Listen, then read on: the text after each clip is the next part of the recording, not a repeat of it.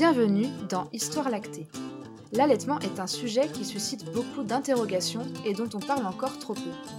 Face à leurs questions et à leurs doutes, les jeunes parents se retrouvent souvent seuls.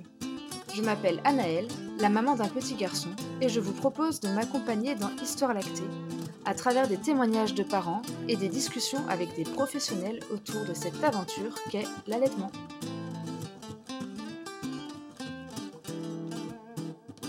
Aujourd'hui, j'ai le plaisir de vous partager le témoignage de Magali qui allait son fils depuis 3 ans. Son histoire m'a beaucoup touchée et je crois que malheureusement, le manque d'informations est encore beaucoup trop présent. Magali nous raconte comment elle a dû chercher par elle-même un moyen de soulager son fils qui souffrait de RGE. Cela l'a amené à découvrir un autre monde, celui du parentage proximal.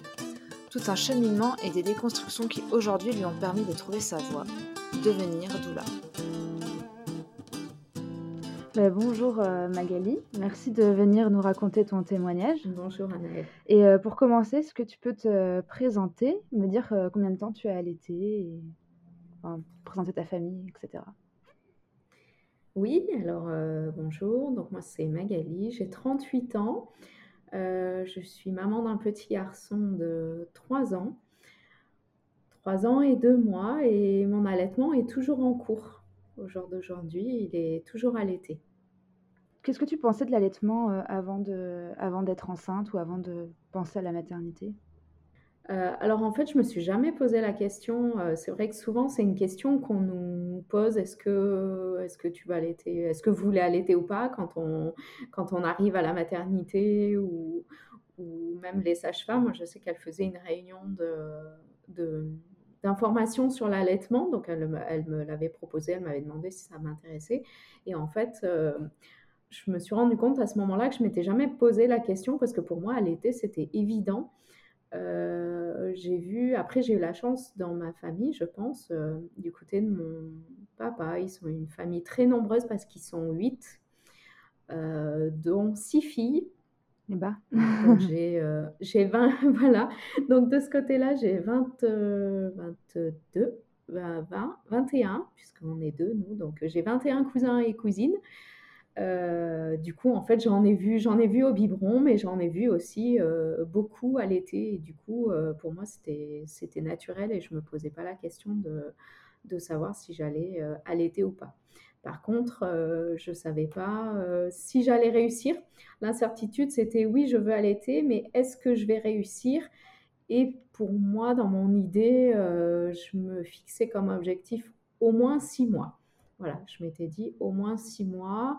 Et dans mes représentations à ce moment-là, des allaitements de un an, ou 12, 14, 15 mois, c'était déjà, euh, c'était déjà énorme. Quoi. Enfin, pour moi, c'était euh, la fin de l'allaitement parce que euh, était 14 mois, voilà, c'était déjà. Ça se voit déjà, pas dans, le, dans l'entourage au final. Enfin, moi, j'ai jamais vu personne dans mon entourage allaiter aussi longtemps et entre guillemets aussi longtemps, mais et dans la rue, c'est parce qu'on voit, enfin dehors. Euh, donc forcément, euh, c'est une image qui... C'est ça, c'est, pas la norme.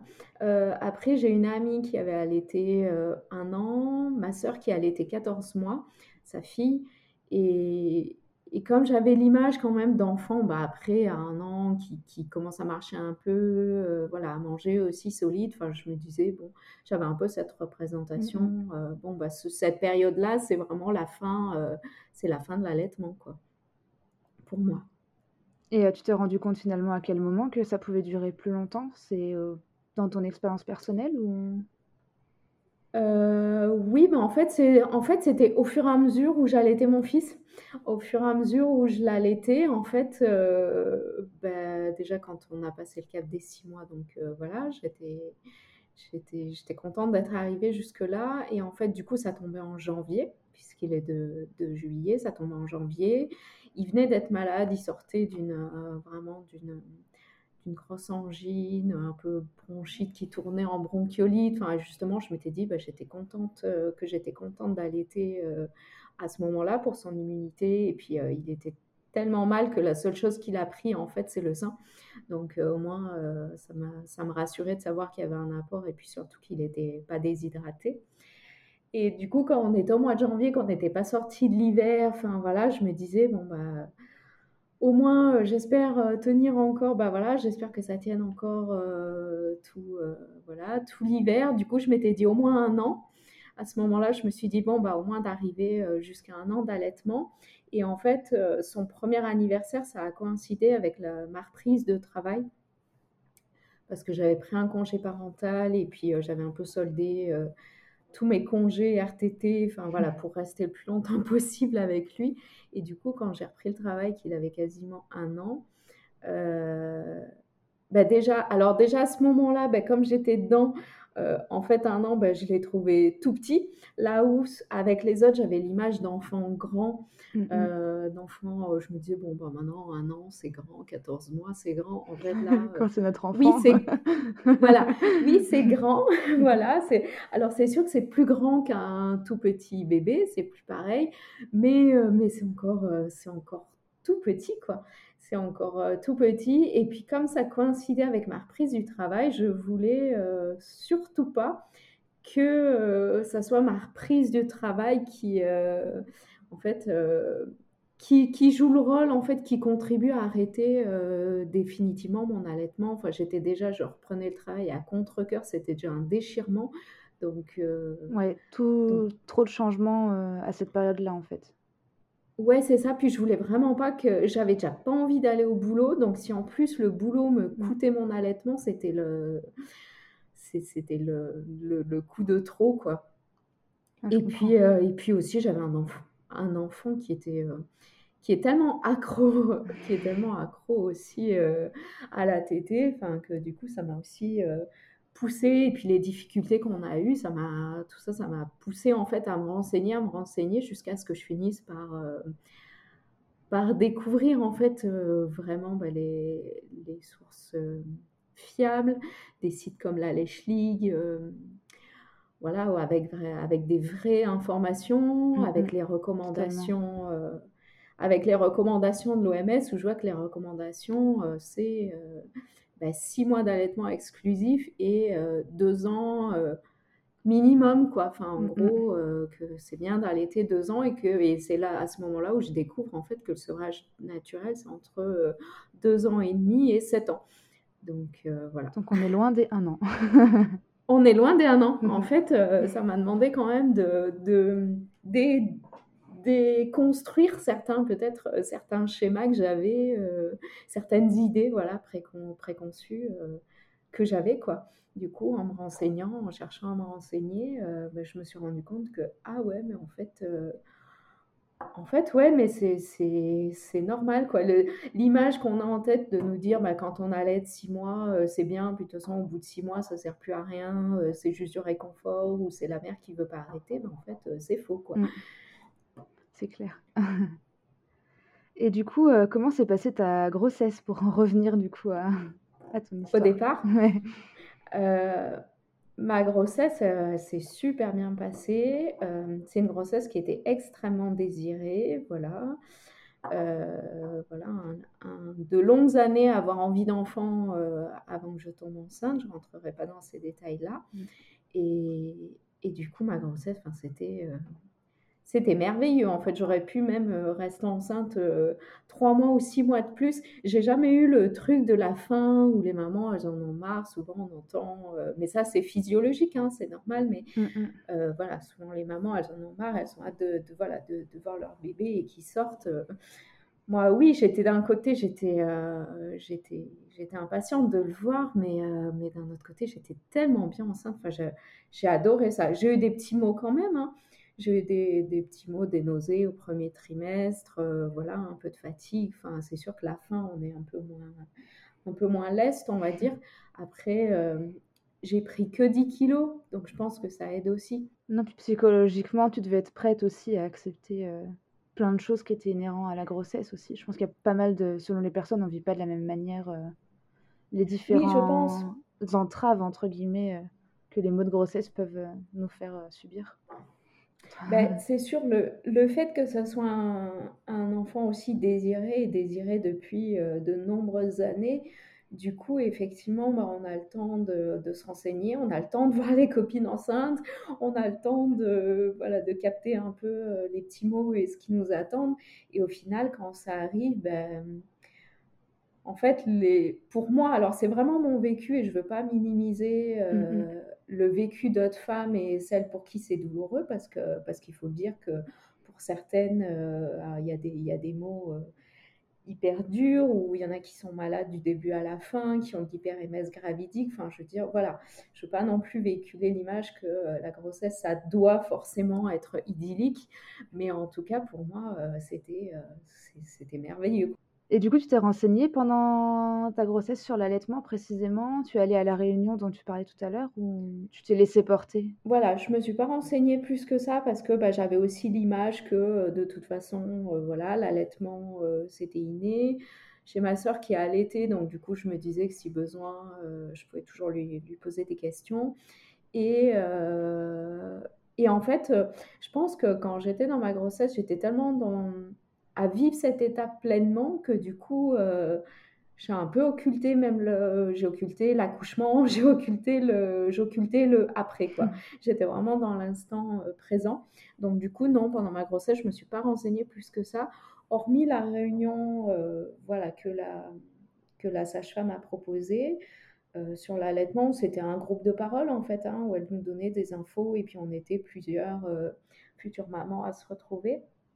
Et par contre, euh, cette réunion, elle a quand même été essentielle parce qu'après, sur les euh, quelques difficultés ou les, les, quelques remarques, parce que ça, euh, je ne m'attendais pas du tout, mais les quelques remarques ou questionnements qu'on peut avoir après, ben en fait, en fait du, du coup, elle nous a donné deux, trois informations clés, on va dire, mais du coup, c'était bien. En tout cas, c'est les informations que j'ai retenues.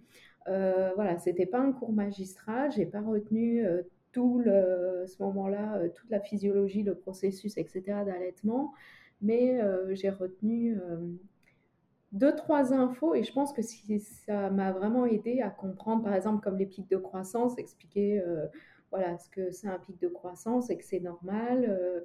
et, et je pense que ça, ça m'a vachement aidé parce qu'effectivement, quand, euh, quand son bébé est né et puis que ça commence à rouler un petit peu et puis qu'au bout de trois semaines, tout d'un coup, euh, il retète euh, au taquet, et puis que tout le monde commence à nous dire euh, Mais t'es sûr t'as encore du lait? C'est normal, encore, il tète, machin. Euh, du coup, d'avoir euh, cette info sur les pics de croissance, c'est hyper important. Et sur le fait que le lait maternel, il se, il s'assimile aussi euh, très vite. Il est hyper bien assimilable euh, parce que parce que c'est naturel, c'est le corps humain qui le produit pour le bébé. Donc euh, ça c'est un fait, hein, c'est pareil, c'est prouvé, ça, ça s'assimile, ça se digère beaucoup mieux que du lait euh, en poudre.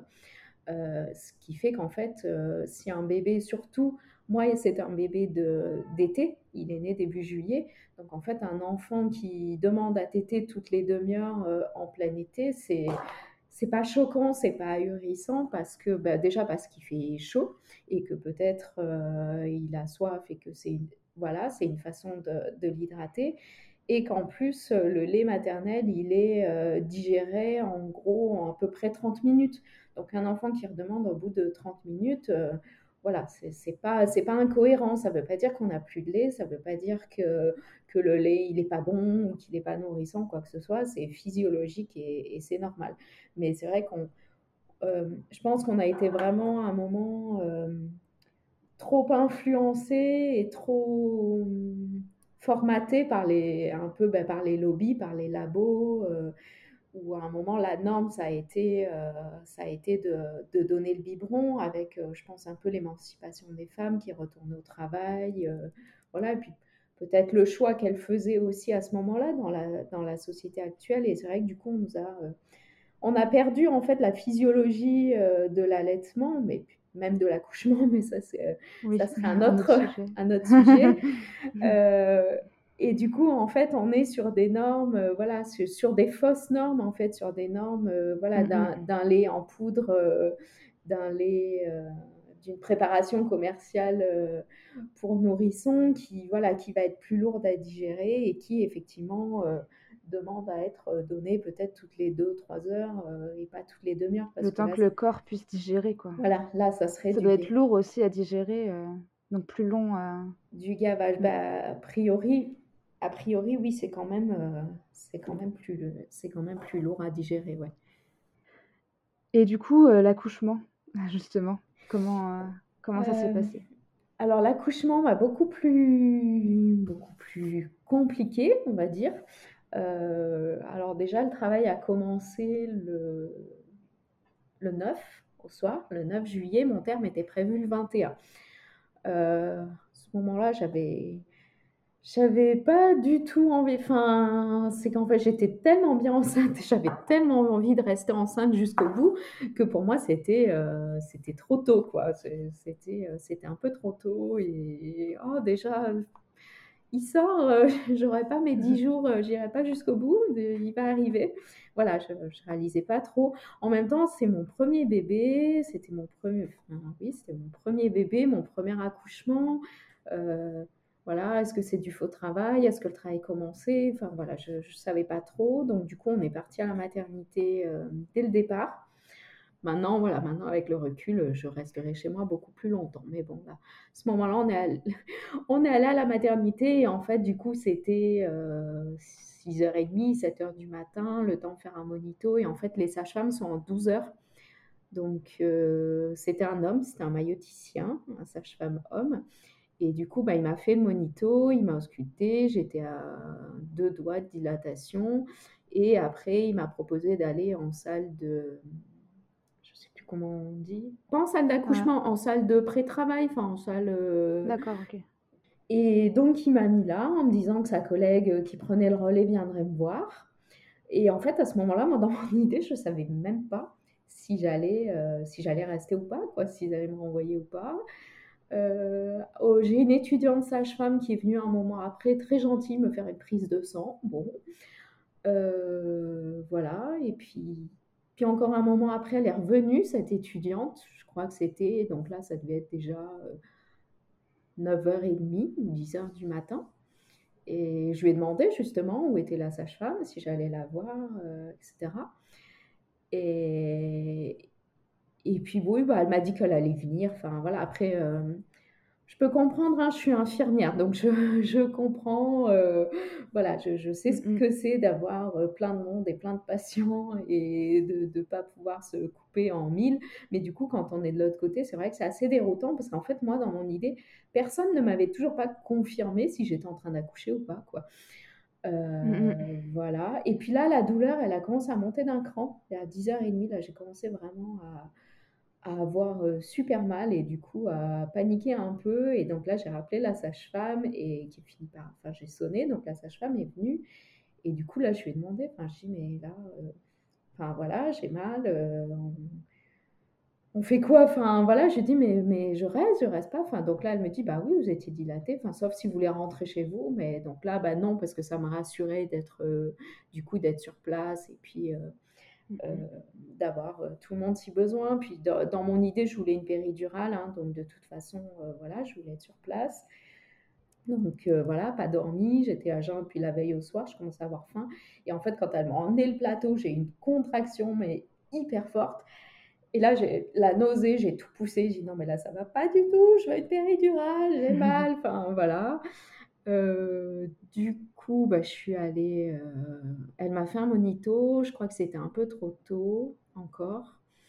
Du coup, je suis allée dans la baignoire. J'ai pu aller dans la baignoire, mais finalement, euh, elle était grande. Enfin, Et puis, tout ça seul, en fait. La sage-femme me dit Bon, bah, vous voulez faire quoi? Euh, Vous voulez aller dans la baignoire? Pas la baignoire? Je dis Oui, on peut tenter, mais du coup, bah pareil, l'étudiante m'a accompagnée et puis elles m'ont fait couler l'eau, les huiles essentielles et puis, puis voilà, quoi, sans vraiment me montrer de position, sans nous un peu nous aiguiller. Puis je sais pas, à ce moment-là, j'étais un peu, je pense, euh, j'étais un peu prise par la douleur et puis du coup, euh, j'arrivais pas forcément à être euh, préparée à l'écoute de mon corps et à trouver moi-même les positions qui pourraient me, soulager, quoi. Mmh, mmh. Euh, du coup, bon, le travail avec le bain s'est quand même accéléré, la dilatation s'est accélérée. J'ai fini en salle de naissance, j'ai eu la péridurale vers 4h30. Euh, donc, une péridurale euh, nickel. Je sentais toujours les contractions. voilà, je sentais toujours les contractions, mais j'étais soulagée, donc nickel. Donc un peu après la pause de péridurale, il y a un premier ralentissement du la sage-femme bien, hop, ça, ça repart tout de suite, le, rythme reprend tout de suite, donc voilà, elle repart. Bon, elle me dit si ça ralentit encore, il faudrait que j'appelle le gynécologue. Donc après, ben, il y a un deuxième ralentissement du rythme. Donc le gynéco euh, vient voir. Et en fait, la tête du bébé n'appuyait pas vraiment sur le col. Euh, donc là, ils me disent bon, ben, on, va, on va mettre une sonde à demeure euh, au cas où. Donc là, elle me dit, bah là, et puis bon, forcément, hein, qui dit péridurale, j'étais allongée sur le dos, une perf, voilà, une perf d'un côté, le tensiomètre, le monito, enfin voilà, j'étais ficelée, je ne pouvais plus bouger. Donc elles me disent, on va vous asseoir euh, vraiment dans le lit, vous mettre complètement euh, droite en fait pour essayer de faire descendre le bébé. Moi, ils me mettent droite, ils me mettent la perfusion et là, il y a eu un ralentissement, mais vraiment hyper important. Le rythme cardiaque euh, du bébé est vraiment chuté voilà, de façon critique. Donc là, j'ai entendu césarienne code rouge. quoi. donc à partir de ce moment-là, césarienne code rouge, c'est une césarienne en urgence. C'est-à-dire qu'il y a un risque vital soit pour le bébé, soit pour la maman. Euh, et à partir du moment où le mot est prononcé, le terme code rouge est prononcé, le bébé doit être sorti dans le quart d'heure. Vraiment, c'est le délai euh, maximum. Donc, quand ils disent code rouge, en fait, moi, je suis euh, en salle de naissance, en, juste avec une péridurale. Et en fait, ça veut dire qu'il faut aller au bloc, qu'il faut m'endormir le bas des jambes. Enfin, voilà, il y, a quand même plein de trucs à faire. et du coup, ça va très vite, quoi. J'aurais toujours cette image de, du brancard qui file en courant euh, dans le couloir, quoi. Et j'entendais bah, le scope en plus, euh, j'entendais le scope euh, voilà, avec le rythme du bébé, enfin avec l'alarme, quoi, hein, comme quoi il y avait un problème. Et en fait, au moment où les portes du bloc s'ouvrent, les portes vitrées, le, le, scope se normalise. Du coup, donc là, tout le monde me dit le rythme cardiaque est revenu normal, tout va bien, là, votre bébé, ça va mieux, machin. Et quand ils couraient comme ça dans le couloir, je touchais mon ventre en leur disant euh, Je sens tout, je sens tout, je sens mon ventre. J'avais qu'une peur, en fait, c'est qu'on m'ouvre, euh, on m'ouvre le ventre euh, à vif, quoi, parce que je savais qu'il fallait pas attendre. Et je me dis Mais ils vont même pas attendre que je sois endormie, en fait. Ils vont, m'ouvrir le ventre comme ça. Donc, donc, au final, non. Du coup, ça a un peu tranquillisé tout le monde quand on arrivait au bloc et que, que le rythme cardiaque du bébé s'était normalisé. Donc j'ai eu la césarienne, du coup, euh, voilà, le médecin m'a quand même euh, expliqué ce qu'elle faisait. Alors j'avais le champ devant moi, hein, j'ai rien pu voir, mais elle m'a quand même expliqué ce qu'elle faisait. J'ai quand même eu, euh, j'avais encore suffisamment de sensations. J'ai juste senti comme une trace, comme si on me caressait en fait le long de, on m'effleurait le, long du ventre, voilà, au moment où ça a été ouvert. Et en fait, j'ai quand même senti le, le, poids du bébé qui sortait quand elle me l'a posé sur le ventre. Donc voilà, un petit détail, mais c'est important. Donc, mm. pour moi en tout cas. Donc ensuite, euh, le bébé, bah forcément, on, le, me le montre et puis il est parti, euh, il est parti avec son papa et je suis restée euh, peut-être 45 minutes, une heure en salle de réveil et ensuite, comme du coup il est né à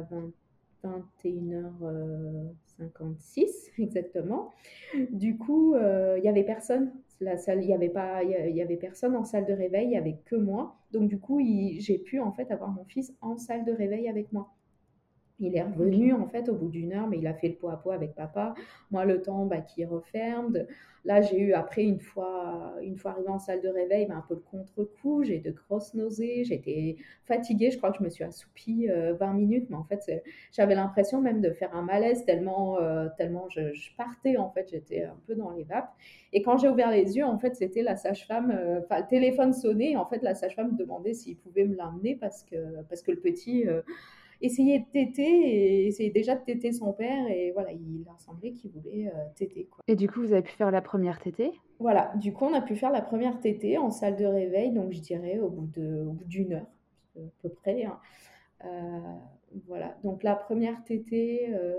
Euh, moi, je me rends pas forcément compte hein, parce que du coup, enfin, si j'ai mon bébé dans les bras et puis il prend, c'est, c'est, c'est un peu surprenant la sensation parce que, parce que ouais, il, il a pris quoi, hein, il a, il a pas fait semblant, euh, il avait envie de téter, il l'a tété. Euh. et, et, après, par contre, bah, du coup, comme j'avais la césarienne, j'étais encore sondée, j'étais perfusée. Enfin, du coup, toute la nuit, je suis remontée dans ma chambre vers 3 heures du matin. En fait, c'est les auxiliaires qui sont venus régulièrement. Il était dans le berceau à côté de moi. Elle venait, elle le prenait, elle me le mettait au sein, elle le changeait, puis elle le reposait dans son berceau. Voilà, moi je pouvais pas. J'ai essayé de me faire tout ça. J'ai essayé de me pencher un peu. Ben, en fait, j'avais le berceau traditionnel, quoi, qui était un peu plus loin. Et du coup, moi j'avais, bah, c'est vrai qu'on n'a pas forcément cette image-là parce qu'on se dit, oh, bah, tu as une césarienne, oui, bah, tu as accouché euh, par le ventre, mais en fait, ça équivaut à une opération quand même. On m'a ouvert le ventre. tu peux pas te déplacer euh, correctement. Euh. Voilà, c'est quand même douloureux, ça tire. Il y a des... Donc, moi, j'avais des agrafes quand, quand ça vient d'être fait. Et puis, ah, puis il, y a la, il y a la fatigue, il y a un peu tout ce tourbillon émotionnel. Et pour les tétés, c'était dérangeant. Enfin, je suppose que c'était un peu dérangeant pour pour le mettre au sein? Alors, ce que je faisais, c'est que je mettais mon coussin d'allaitement sur le ventre parce que, oui, effectivement, le poids du bébé faisait mal. Rien que, donc, il faisait 3,4 kg à la naissance et rien que ce poids-là, effectivement, fait mal quand même. Surtout des fois, selon la position, quand il était plutôt en, long contre moi avec les pieds vers mon ventre.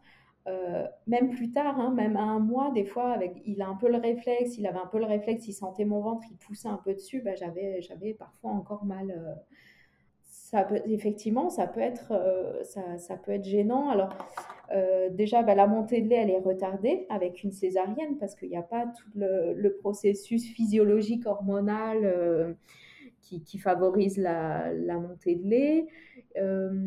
il y a aussi, il y a aussi bah, le fait que le, la première tétée soit retardée, donc tout ça, ça retarde un peu, un peu l'allaitement. Parfois, on prend des cachets aussi contre la douleur. Euh, qui peuvent aussi peut-être retarder, enfin tout un ensemble de choses euh, euh, voilà, qui, font que souvent avec une césarienne, la montée de lait, elle est retardée. Puis la péridurale, tout ça, fait que doit pas aider non plus.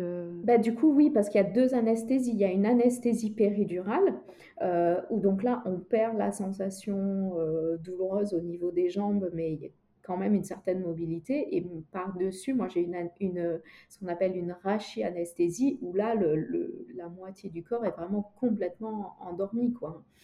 Donc, euh, donc c'est encore des produits anesthésiants encore plus forts, quoi. Et du coup, les débuts d'allaitement se sont passés comment? Alors, dès la maternité, euh, c'est vrai que c'est un c'est un enfant qui t'était déjà beaucoup, qui, était beaucoup contre moi, mais voilà, ça ne me posait pas de problème. Et puis, euh, c'est ce que j'avais envie. Ça, prolonge aussi un peu ce, côté fusionnel euh, de l'accouchement. Donc, euh, donc, c'était chouette. Les difficultés, c'était la nuit, où, la nuit, il pleurait, il pleurait, il pleurait. Je ne comprenais pas. Il pleurait. c'est un enfant qui, voilà, qui, qui pleurait, qui se calmait au sein, mais qui, pleurait, que j'arrivais pas à poser voilà, c'était compliqué. Alors, le... au niveau douleur, ça allait quand même, parce que j'arrivais même à me passer de doliprane. Et puis, je pense que voilà, je, prenais sur moi. Voilà, donc euh, ça allait quand même. Mais du coup, voilà, je l'avais, euh, je passais des fois la nuit debout avec lui dans les bras, pas comprendre. Euh, voilà. Et en fait, le quatrième jour, je crois, elles, ont commencé à me dire, mais là, euh, on arrive à la barre des 10% fatidiques, euh, de poids perdu. Enfin, elles ont commencé un peu à mettre la pression sur les compléments. Et là, donc, c'est la troisième information que j'avais eue de la part de la sage-femme, voilà, qui nous avait expliqué qu'en fait, si on donne un complément, ben en fait, là où le bébé il va téter son complément, au lieu de téter le sein et de stimuler, en fait, ça allait faire un, cercle vicieux inversé, c'est-à-dire qu'au lieu de téter mon sein et de stimuler la production de lait, ben, du coup, il va prendre son biberon de complément, donc du coup, j'aurai pas de stimulation. Donc, ça va retarder encore plus, euh, ça va retarder d'autant plus la montée de lait. Mmh. Donc, du coup, le quatrième jour, euh, quand ils ont commencé à mettre un peu la pression, machin et tout, euh, le soir, j'ai fini. Alors, toute la journée, donc j'ai dit non, toute la journée, c'était hors de question. Je l'ai mis au sein, alors là, il a passé la journée au sein. Le soir, j'ai fini par, euh, par céder en disant ok, euh, par contre, d'abord, je le fais téter. Je le fais téter et après, on lui donne un truc. Donc, c'est ce que j'ai fait. Je l'ai fait téter. Derrière, ils m'ont ramené le complément. Je crois qu'il a dû prendre 30 grammes, 20 ou 30 grammes. Le lendemain matin, donc euh, toute la nuit, bah, pareil, je l'ai remis au sein. Le lendemain matin, euh, pareil, elles ont recommencé un peu. Euh, j'avais dit pareil, j'aurais dit d'abord je le fais téter. Donc je l'ai fait téter et, et, il a pris, je crois, que 10 grammes de complément. Et après, on l'a pesé. Et en fait, on l'a pesé. Et je crois qu'il avait pris il avait repris 100 grammes, un peu plus, un peu moins, mais voilà, il, a, il, avait, euh, il avait repris. Ils m'ont dit, mais là. Euh, Donc plus que les compléments. Plus que les compléments. Voilà, il avait repris, euh, je crois, deux ou trois fois plus, trois fois plus que ce qu'il avait eu en complément. donc même moi, j'étais étonnée. Je leur ai dit, mais. Je dit, mais c'est les compléments. Puis Montréal me dit, non, non, mais il a eu 30 grammes de compléments et il a pris, je crois, 90 grammes. Enfin, il me dit, c'est c'est pas les compléments là. Vous avez vu votre montée de lait, vous n'avez pas senti? Bah non. du coup, c'est vrai que moi je m'étais préparé un truc de fou. J'avais tellement vu de femmes euh, qui avaient eu mal et tout. Ah bah non. Et effectivement, par contre, les tétés d'après, bah là j'ai senti que voilà, je sentais le lait qui arrivait, la poitrine qui se tendait, et puis. Euh, mm-hmm. Voilà, ce phénomène un peu, euh, le, petit qui tétait, puis après, là, ça commençait à couler coulait pas mal. Mais il y avait toujours cet inconfort, la, nuit notamment, où euh, c'est un enfant qu'on ne pouvait pas poser. On ne pouvait pas le poser, on ne pouvait pas le poser, il n'y avait pas moyen, on ne pouvait pas le poser. Et puis là, il s'est mis à régurgiter. Il s'est mis à régurgiter une fois, deux fois, après chaque tété, dès qu'on le posait. Euh, donc à ces deux semaines de vie, on est retourné chez la pédiatre en disant là, il y a un truc, on ne le sent pas confortable on voit un bébé quand même qui grimace. Enfin, je, ne sais pas, c'est un espèce de, sentiment quoi, qui nous fait dire il y, a un, truc qui va pas. Et en fait, c'est un enfant qui avait un, reflux gastrique, un RGO. Donc, euh, donc là, nous, nous voilà partis dans les traitements. Euh, donc Gaviscon, parce que là, il avait à ce moment-là euh, l'œsophage complètement enflammé, la gorge toute rouge, complètement irritée. Euh, de l'inexium, voilà, pour baisser l'acidité de l'estomac, etc. Donc, euh, à faire prendre à la pipette, enfin, c'est vraiment une galère. Euh, après chaque tété, c'était le gaviscon, je crois, toutes les 4 heures, l'inexium une fois par jour. Et puis, il fallait revoir bah, chaque visite, chaque mois, bah, chaque visite, en fait, euh, du coup, il fallait changer le dosage de l'inexium parce que comme il grandissait, bah, du coup, euh, le dosage était plus, plus suffisant. Donc, chaque mois, on réaugmentait. Enfin, c'était vraiment une galère. Et euh, pendant des mois comme ça, hein, des mois où on avait le sol crépi de sopalin parce qu'on l'avait au bras, il régurgitait. Alors, pas vous mettre un sopalin dessus pour pas marcher. Et puis, on faisait encore quelques pas. Et puis, hop, il régurgitait. Et puis, enfin, c'était, on le changeait peut-être 5, 6, 7 fois par jour parce que parce qu'on il était trempé.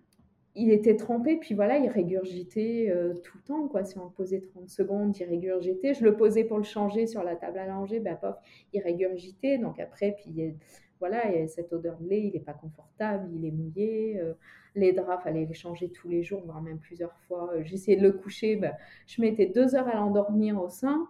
Et en fait, une fois que je le posais dans son lit, au bout de cinq minutes, il hurlait, il régurgitait. Donc, euh, je le reprenais même euh, vite, vite, parce qu'une fois ou deux, je me suis fait des frayeurs. Ou, voilà, où il est allongé sur le dos, il régurgite. Euh. Forcément, ça doit pas être agréable. Voilà, c'est un peu dangereux peut-être aussi. Ouais, c'est ça, c'est dangereux parce mm. que bon, même si on nous dit là, le réflexe, il va mettre la tête sur le côté, un tout petit nouveau-né, il il se met pas lui sur le côté. Enfin, voilà, donc ça a duré comme ça pendant des mois et des mois et des mois à pas comprendre, du coup avoir un enfant qui dort pas la nuit, euh, qu'on peut pas poser, mais vraiment même 30 euh, secondes pour aller aux toilettes, il hurlait, il se mettait dans un état, enfin voilà, donc ça a été des mois de, de galère, d'ostéo, de... et c'est là où en fait on a tout entendu, quoi.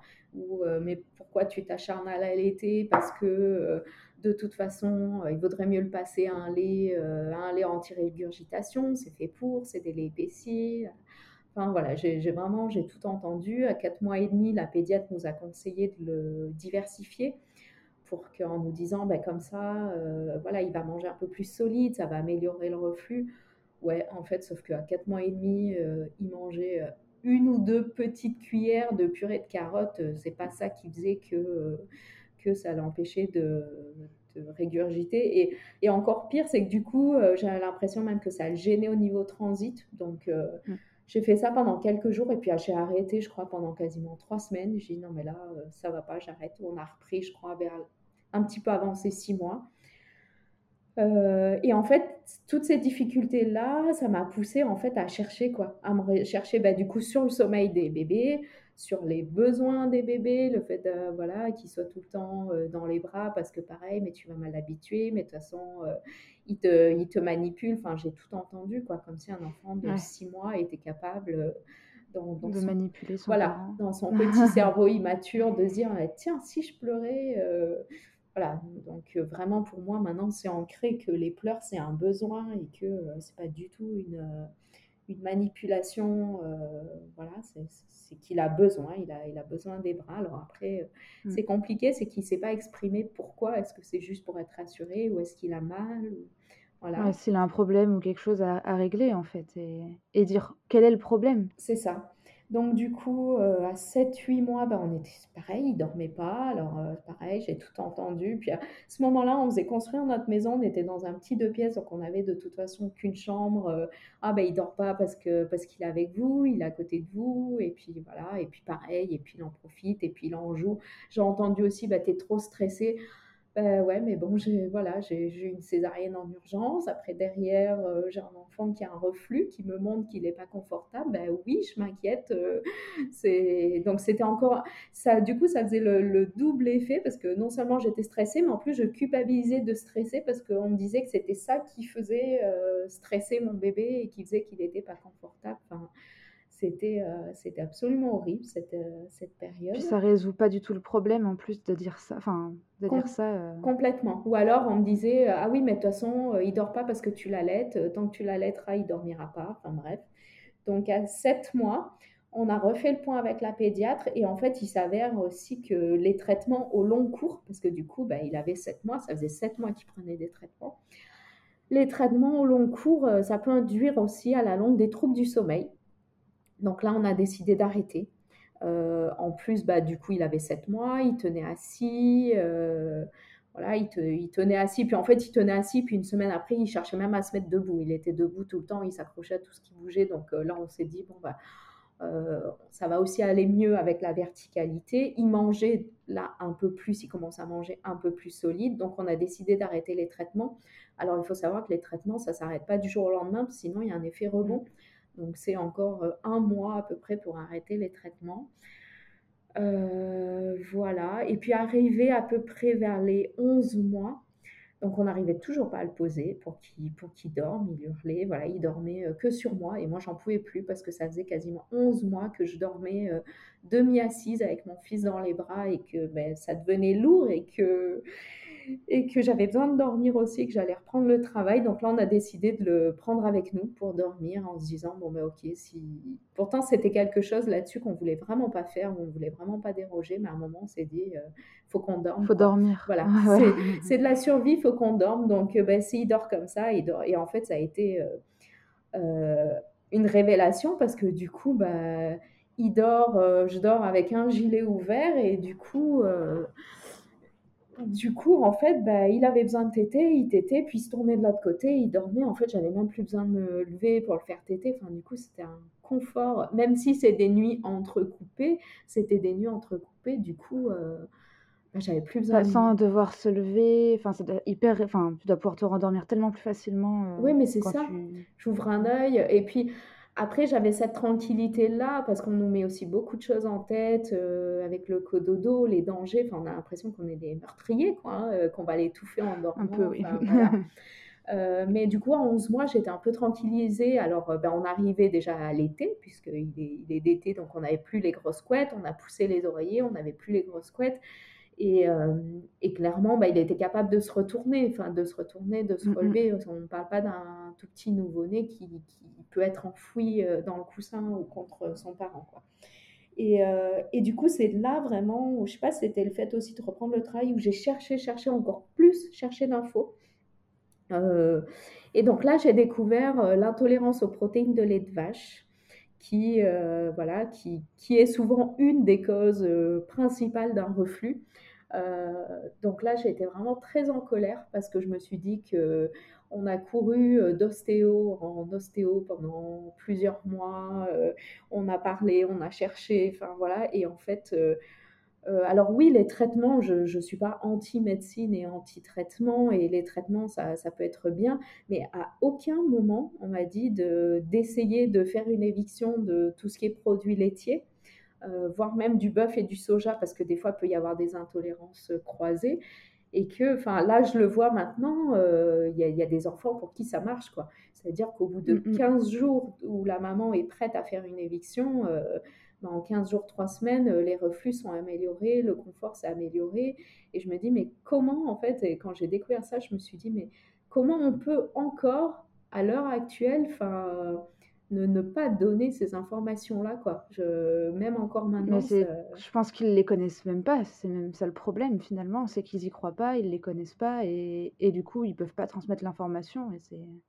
Et c'est catastrophique vu le nombre d'enfants qui sont. Ben en fait, c'est ça parce que Effectivement, euh, les pédiatres, ils sont formés à la médecine, à la pédiatrie. Maintenant, euh, est-ce qu'ils sont formés vraiment euh, à toutes les nouvelles recommandations sur l'allaitement maternel? Vu les témoignages que je recueille, je dirais pas forcément. pas tous, en tout cas. pas tous. Ils sont très bien pour les problèmes médicaux, mais voilà, pour, pour d'autres choses, pas forcément le, pédiatre n'est pas ne sera pas forcément le, le meilleur voilà, le, meilleur allié, je dirais. Euh, et surtout, ben, je pense qu'effectivement, il n'y a peut-être pas d'études scientifiques qui, euh, qui, peuvent corroborer le fait que, voilà, en, faisant une éviction stricte des protéines de lait de vache, euh, c'est ça qui a entraîné le reflux, parce que du coup, les enfants grandissent aussi, et que souvent, ce qu'on nous objecte avec un, un reflux, c'est physiologique et ça part tout seul quand ils grandissent, quoi. Voilà. Donc on donne euh, des traitements en fait euh, somatiques, euh, pas pour faire partir le reflux, juste pour améliorer les, les symptômes le temps que ça passe tout seul, quoi. Voilà. En gros. Ils se renseignent pas sur ce qu'est la cause finalement, la cause réelle finalement. Ils disent que pour tout le monde c'est la même cause en fait. voilà. On n'a pas forcément de réponse sur la cause et et surtout, bah, je pense que je ne sais pas s'il y a vraiment d'études voilà, pour, qui, qui, puisse le prouver. Donc, est-ce que c'est pour ça que, que du coup, euh, on ne nous en parle pas? Ou est-ce que, c'est, est-ce que, je ne sais pas, est-ce que c'est tellement évident? Ou est-ce que euh, des fois ils disent qu'on le sait forcément? Enfin, j'en sais rien, mais toujours est-il que j'ai personne que, de près ou de loin dans mon entourage, voilà, euh, qui, qui m'ait dit, qui dit d'essayer ça. Et c'est vraiment, quand je l'ai découvert, ben, c'est vrai que j'étais en colère, mais en colère parce que je me disais, mais ça se trouve, c'était ça et ça aurait pu être euh, tellement plus, plus facile en fait. Il, il, suffisait de faire ça. En tout cas, ça aurait, ça m'aurait rien coûté que d'essayer pour voir. Voilà.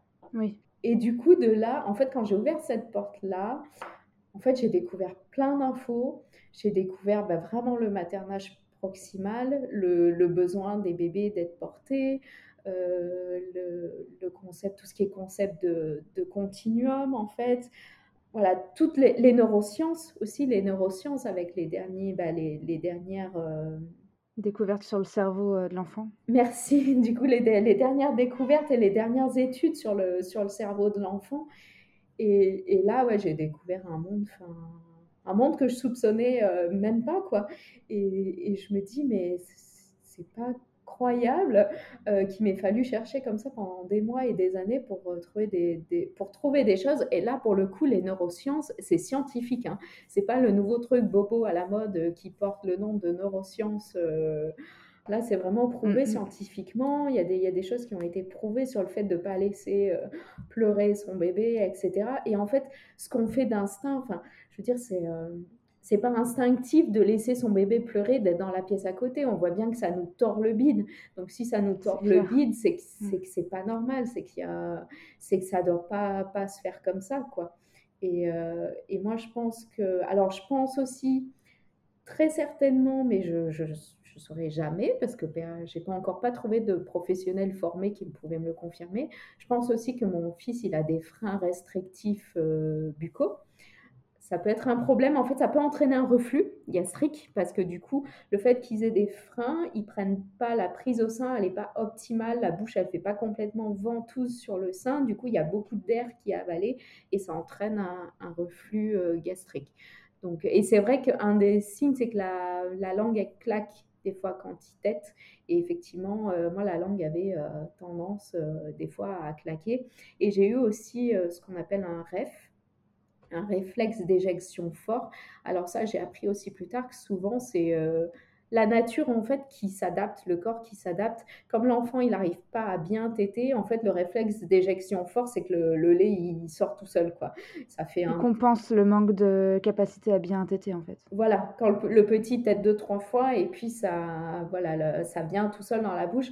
Alors du coup c'est pas forcément évident pour un nouveau-né parce que des fois ça lui vient euh, tout d'un coup dans la bouche. Il faut qu'il arrive à, gérer ça. Mais effectivement, ça serait, alors c'est toujours au conditionnel, mais ça serait une, compensation voilà, du corps pour aider l'enfant qui n'arrive euh, pas bien, à, pas bien à téter.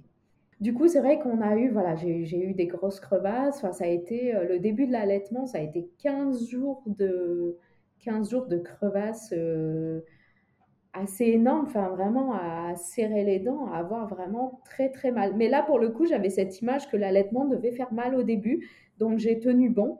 Euh, j'ai tenu bon et puis, euh, et puis bah, mon fils, comme il tétait quand même très très très souvent, même si la, la succion n'était pas optimale, il tétait, euh, je me rappelle la première fois que je suis allée chez la pédiatre, j'avais une feuille à cocher à chaque fois qu'il tète et en fait, je crois c'était coché toutes les demi-heures. Donc, euh, tu imagines la feuille comme elle était remplie. Et la pédiatre m'a regardée, elle me dit, mais il tête Bah oui. Et puis, en fait, moi, pour le coup, ça me, ça me choquait pas. Euh, et même vers ces un an, un an et demi, quand on me disait, oh, il tête le matin et le soir maintenant. Oh non, là, je crois qu'on est encore bien 8, 10 tétés par jour. Alors, les gens, ils me regardent toujours avec des yeux euh, écarquillés. Mais... Je suis pas sûre qu'il y a un an, il y en ait beaucoup qui font que tétés matin et soir. ouais, je suis pas sûre non plus. Puis en fait, euh, c'est vrai que les tétés, ça sert à tout. Enfin, ce que je disais, des fois, c'est pas tout, c'est pas toujours alimentaire. Et puis, euh, mm. et puis nous, c'est vrai que c'est un. J'ai souvent que c'est un céréal téteur. Euh.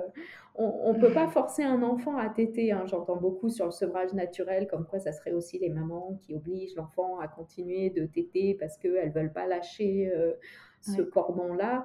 Euh, sincèrement, pas le forcer. Hein. Voilà, quand il n'a pas envie, il n'a pas envie, hein, euh, clairement. Euh. Puis mon fils, quand il a envie, il a envie aussi. Et aussi, voilà, des, des, fois, quand ils ont envie, ils ont envie. C'est compliqué de différer. Alors après, avec un bambin, des fois... c'est plus facile. Voilà, et encore que, voilà, a encore que quand, quand ils veulent, ils veulent, quoi.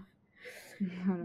Mais, mais du coup, euh, il t'était énormément, voilà, il t'était, euh, il énormément petit et je pense que ça, ça a aidé quand même à, à maintenir, euh, à maintenir la lactation et à faire que, que voilà. Qu'ils prennent bien du poids et qu'ils soient en bonne santé. C'est ça, qu'ils prennent bien du poids, qui c'est ça, et puis surtout qu'ils continuent, qui continuent en fait à téter, quoi. Qui continuent à mm-hmm. téter et que j'ai pas ce ce truc bah, de voilà de qui tète de moins en moins bien puis du coup il arrive plus à téter et puis du coup bah, on passe sur des compléments euh, voilà. Parce que j'avais aussi en tête que voilà si tête toutes les demi-heures c'est pas grave c'est normal. Donc euh, donc allez on y va euh, on y va bah voilà. J'étais là en plus bah, la première année j'étais là j'étais à la maison je, je, je, je, me suis donné les moyens de prendre un congé parental euh, j'ai acheté tout ce que je pouvais d'occasion. J'ai eu droit de peu à la prime de naissance. Donc, en fait, ça m'a servi euh, à, payer euh, voilà, les mois où je suis restée en congé parental. mais je sais que c'est pas forcément évident pour tout le monde. Des fois, bah, on ne peut pas faire autrement. et du coup, c'est vrai que moi, quand j'ai repris le travail, où là, vraiment, je l'ai laissé des journées complètes, euh, du coup, ça faisait un an que je l'allaitais, donc en fait, la lactation, elle était vraiment bien installée. Déjà là. Mm. Voilà, elle était là. J'ai un peu tiré mon lait au début, euh, et en fait, euh, il ne le prenait pas. Euh, du coup, alors le biberon, il a jamais pris. On a essayé une fois ou deux parce que vers six mois, bah, c'est pareil, il dort pas, euh, machin. Euh, on a un peu cédé à l'appel de, des céréales. Tiens, le soir, je vais tirer mon lait, on va mettre des céréales dans le lait, ça va le caler un peu plus pour qu'il dorme. Alors bon, déjà, c'est encore une, fausse bonne idée. Hein. Et surtout, en fait, il s'énervait, il n'arrivait pas à prendre le biberon, il s'énervait. Moi, euh, je pleurais à côté parce que du coup, j'avais l'impression euh, voilà, d'avoir échoué ou de ne pas réussir euh, dans mon rôle de, le nourrir, en fait. donc ça, on avait arrêté. Et du coup, il n'a jamais pris de biberon. Arrivé à un an, bah, je n'ai pas donné de biberon à la nounou. Hein. Je lui ai dit, écoutez, il n'a jamais pris de biberon, voilà, il va boire au verre. Donc on avait acheté une tasse anti-fuite. Et en fait il prenait pas mon lait dans la tasse. Il prenait de l'eau, il buvait de l'eau sans difficulté. Par contre, euh, il, refusait de, il refusait mon lait, il le prenait pas. Et en fait, les... Alors, je lui faisais deux, trois sachets pour que pour pas qu'elle qu'elle réchauffe ou qu'elle voilà qu'elle sorte d'un coup la quantité. Je lui donnais deux trois sachets et en fait comme le premier il avait pas bu, bah, souvent elle, ne donnait pas le deuxième. En gros le soir quand j'arrivais à la maison, bah, je le jetais parce que le lait était resté dehors. Enfin voilà qu'il était sorti retourné dans le frigo. Enfin bref. Donc, donc du coup, au bout d'une semaine, je crois, j'ai arrêté. Puis ça me faisait perdre du temps pour rien, donc j'ai arrêté. Et puis, euh, voilà, il ça a marché. Ça a marché euh, nickel, en fait. Euh, alors, par contre, quand je le récupérais, j'avais la poitrine hyper tendue parce que j'avais, j'avais toujours, même au bout d'un an, du coup, des montées de lait spontanées. J'étais encore pas passée juste au moment où la montée de lait, elle se fait juste quantité, quoi. Donc, des fois, j'arrivais, il était temps, voilà, il était temps que, que ça vite, quoi. Qu'ils viennent. Voilà, il était temps qu'ils viennent téter. Mais du coup, il prenait, bah, il a pris des fois même des fromages, des yaourts. Alors, euh, pareil, alors là, on m'a culpabilisé à l'inverse. Oh là là, pas de produits laitiers, ça va induire un sevrage. Euh, si tu vas aller au sevrage naturel, tout ça. Bon, bref. Bon, j'en ai donné quelques-uns, c'était pas tous les jours, c'était un yaourt par jour. J'aurais pu faire mon déflant avec mon lait maternel, mais je reprenais le boulot, j'ai des horaires décalés, et puis à un moment, bah, mm, mm voilà, je n'avais plus la force d'aller euh, dans, cette voie-là. Euh, ça s'est bien passé pour nous, ça n'a pas induit de sevrage. Après, voilà, je me, ce moment-là, je me disais, bah, comme je m'étais fixé aussi mon objectif d'un an, bon, je me disais que pourra quoi. oui, voilà, c'est ça. Je me disais, j'ai déjà fait, euh, j'ai déjà fait beaucoup, j'ai déjà fait mieux. Bon, bah après, même s'il doit plus que téter le matin et le soir, de toute façon, le, L'objectif à long terme, c'est que petit à petit, euh, il va être sevré. Petit à petit, il, va, être, euh, il va être sevré. Mais effectivement, hein, je conçois que pour certains enfants, ça peut vraiment ça, poser problème. Voilà, ça peut vraiment entraîner un sevrage et, poser problème. Mais là, c'est vrai que malgré tout, voilà, là maintenant, une fois que j'ai passé les deux ans d'allaitement, ça m'a enlevé un peu ce poids de de, vouloir aller au sevrage naturel. Et si j'y arrive pas, ça veut dire qu'il y aura eu un sevrage induit et que quelque part j'ai échoué. Enfin, je trouve qu'il y a quand même beaucoup de, beaucoup de pression sur les, sur les épaules des mamans. Quoi. Peu importe les choix qu'on fait au final. Parce qu'une une maman qui donne un biberon va lui reprocher de ne pas allaiter son enfant et de lui donner des trucs euh, industriels et que c'est pas le mieux. Enfin, voilà, je pense qu'elle a une pression qui est autre. Hein, mais euh, ouais, je trouve que la charge mentale et la, pression, euh, le, devoir de perfection, bah, j'ai déjà besoin de personne pour me la mettre, mais là en plus la société, elle se, charge bien de nous remettre un poids sur les épaules supplémentaires. Et du coup maintenant, comment ça va? Alors bah, maintenant ça va, ça va super. Euh, donc en fait, le, problème du reflux, il s'est résolu vers un an, parce qu'en fait, euh, mon fils il a marché en 11 mois. Euh, c'est un enfant de toute façon, mais apparemment les enfants qui ont des reflux, c'est des enfants comme ça qui sont très toniques parce que du coup, ils sont pas forcément bien enroulés parce que du coup, ça va un peu appuyer sur le sur l'estomac. Euh, ils sont pas bien allongés, donc en fait, c'est des enfants qui sont très toniques, et des bébés très toniques et des enfants qui se mettent euh, debout et qui marchent assez vite. Donc c'est vrai que vers les un an, bah, il mangeait solide, il était, il marchait, il était assis, bah, pour jouer, il était assis. Donc il y avait encore euh, des régurgitations, par exemple, après manger, s'il s'amusait, ou, ou voilà, il fallait pas le coucher tout de suite, on attendait toujours, euh, on mange, et puis on attendait toujours une heure ou deux, vraiment, avant d'aller se, avant d'aller se coucher. Mais clairement, je dirais que vers un an, ouais, on a vu le, bout du tunnel. De, toutes ces difficultés-là. J'ai repris le boulot, j'ai vu que ça ne l'empêchait pas de téter, de compenser. Alors par contre, les jours où je travaillais, euh, le soir, c'est euh, tété, euh, marathon. Hein. Par contre, les, les de la journée. Voilà, les 10 tétés qu'il me faisait avant dans la journée, là, il me les faisait entre 18h et, et 2-3h du matin, parce qu'après, il y a vraiment une période où il dort profondément quand même sur le petit matin. Mais voilà, c'était un peu sport. mais voilà, vers les un an, je dirais que les, les, problèmes sont résolus, se sont résolus pour nous, si ça peut donner un espoir à celles qui sont dans, les difficultés qu'on a connues et voilà, qui, qui, vont, qui écouteront. Et aujourd'hui, bah, il a trois, donc il a un peu plus de trois ans. Il mange, euh, bah, il mange de tout, il mange bien, il mange de tout. Il t'aide toujours. Alors là, je dirais qu'on est là maintenant sur un rythme matin et soir. Des fois dans la journée, euh, euh, dans la journée, bah, si, si, je suis là pour l'accompagner à la sieste, il va t'aider avant la sieste. Avant de s'endormir aussi. Et après, donc ça ferait, on va dire, 3-4 par jour ou pas. Après, ça peut être, ça peut être que deux, hein. ça peut être que le matin et le soir si on part faire une journée en famille et qu'il est occupé là, il réclame plus à téter. Mais après, ça peut être un peu plus si c'est une journée difficile, s'il y a des choses nouvelles, s'il est malade, euh, s'il tombe et qu'il se fait vraiment très mal, euh, voilà. Mais, mais grosso modo, aujourd'hui, sur l'alimentation, je dirais que c'est un enfant toujours qui, qui mange de tout. Par contre, qui est un petit mangeur qui a tendance à fractionner les repas. Donc, euh, je dirais, je mets toujours, je mets ça encore sur le compte du reflux de, de me dire, bah, tiens, il est peut-être quand même gêné. Il y a des choses qu'il ne mange pas. La tomate, euh, il ne mange pas. La sauce tomate, il dit qu'il n'aime pas. Ce qui peut être acide, peut-être. C'est ça. Mm. Les fruits un peu acides, euh, voilà, la compote. Euh, les compotes, par exemple, il en a mangé plus tard. Les, les, fruits un peu comme les abricots. Enfin, voilà, ça, ça a impacté. ça a eu un impact quand même pendant longtemps, ce, ce refus.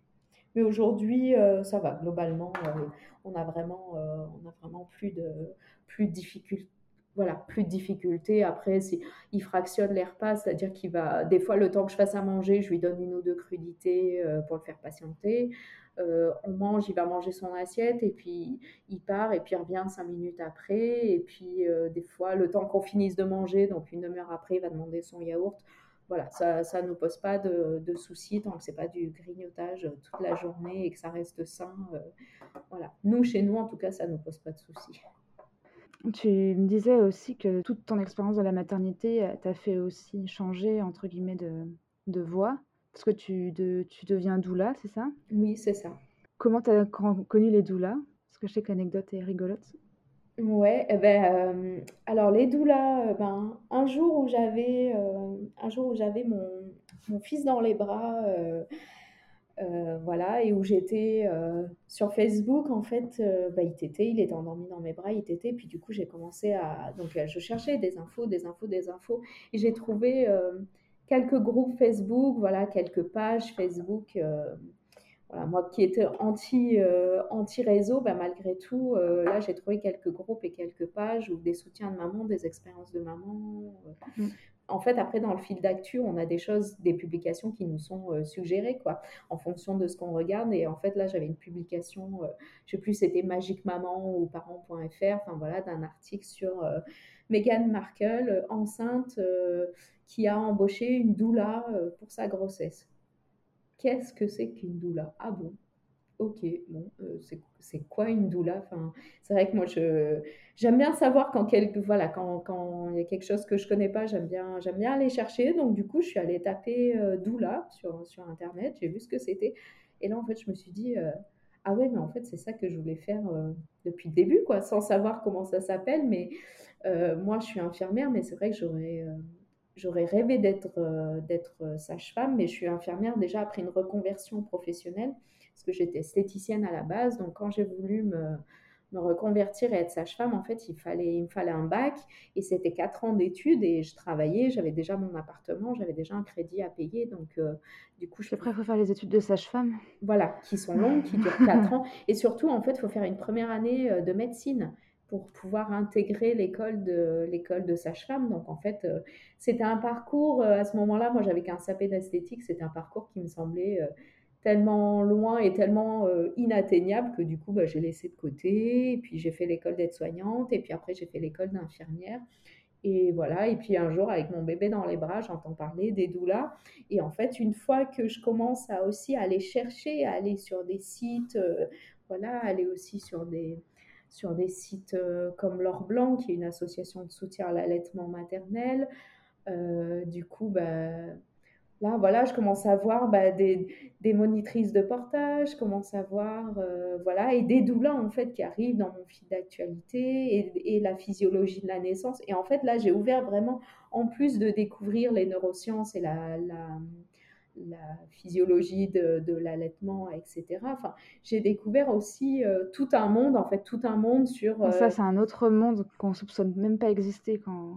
En fait, c'est ça. Quand on tombe pas dessus, quoi. Complètement. Alors, c'est vrai que maintenant que je suis dedans, euh, ça me semble tellement naturel parce que du coup, c'est ma, c'est ma communauté, c'est c'est ce que j'ai sur les, c'est ce que voilà, c'est ce que je côtoie, c'est ce que je vois tous les jours sur les réseaux. Donc du coup, pour moi, c'est normal et c'est la norme, c'est devenu ma norme.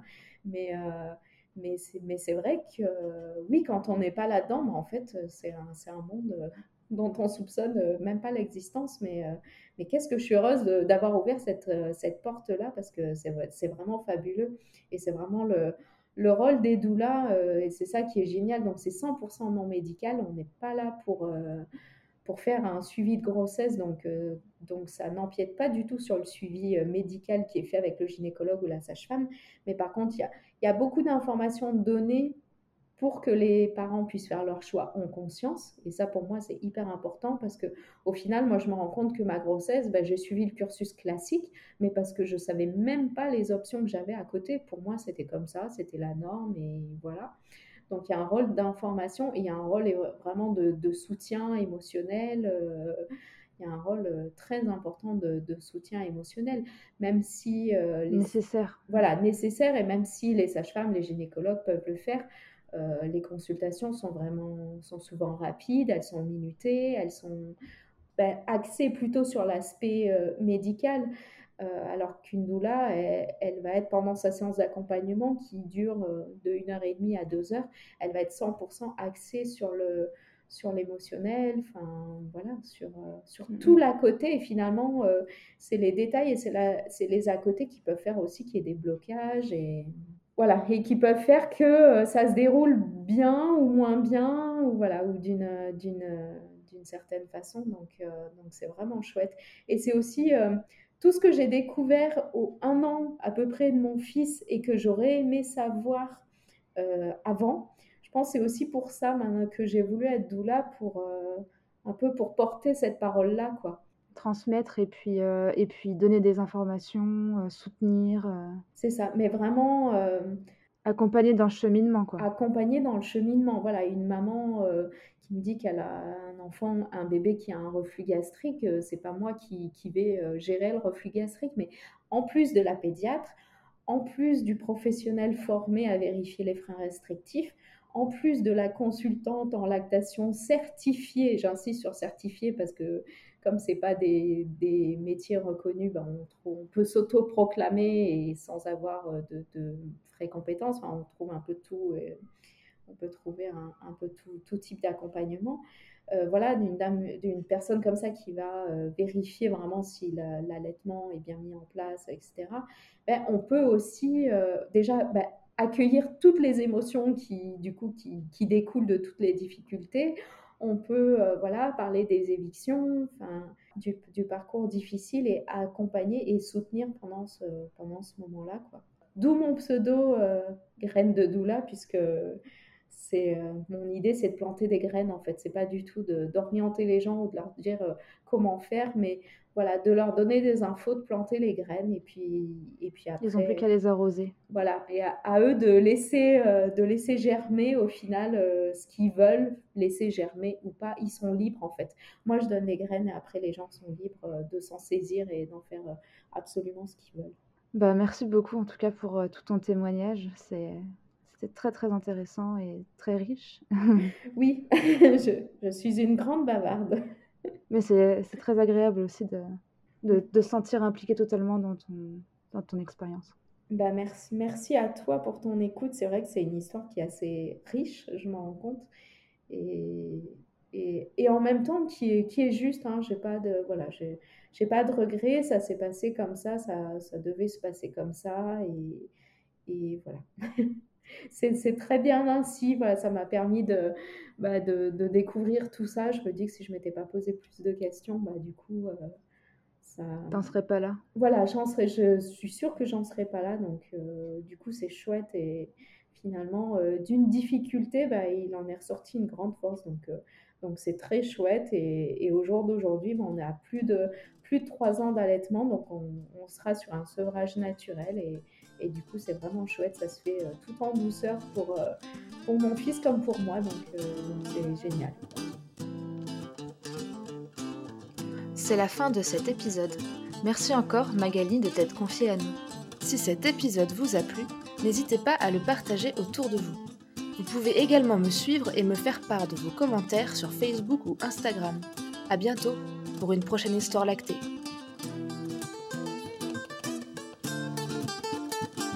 Life's a foolish game. Hey, life's a foolish game. Life's a foolish game.